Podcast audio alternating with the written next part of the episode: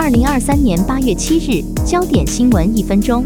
美国国家气象局警告，本周东部地区将有一点二亿人面临严重的雷暴雨风险，而南部地区仍有机会出现创纪录的高温天气。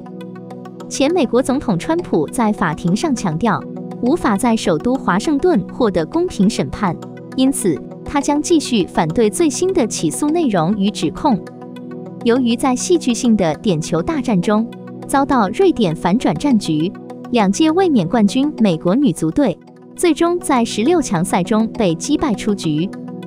俄勒冈州新法生效，取消了自一九五一年以来的禁令，重新允许司机可以自己加油。如今全美只剩新泽西州不允许司机自己加油。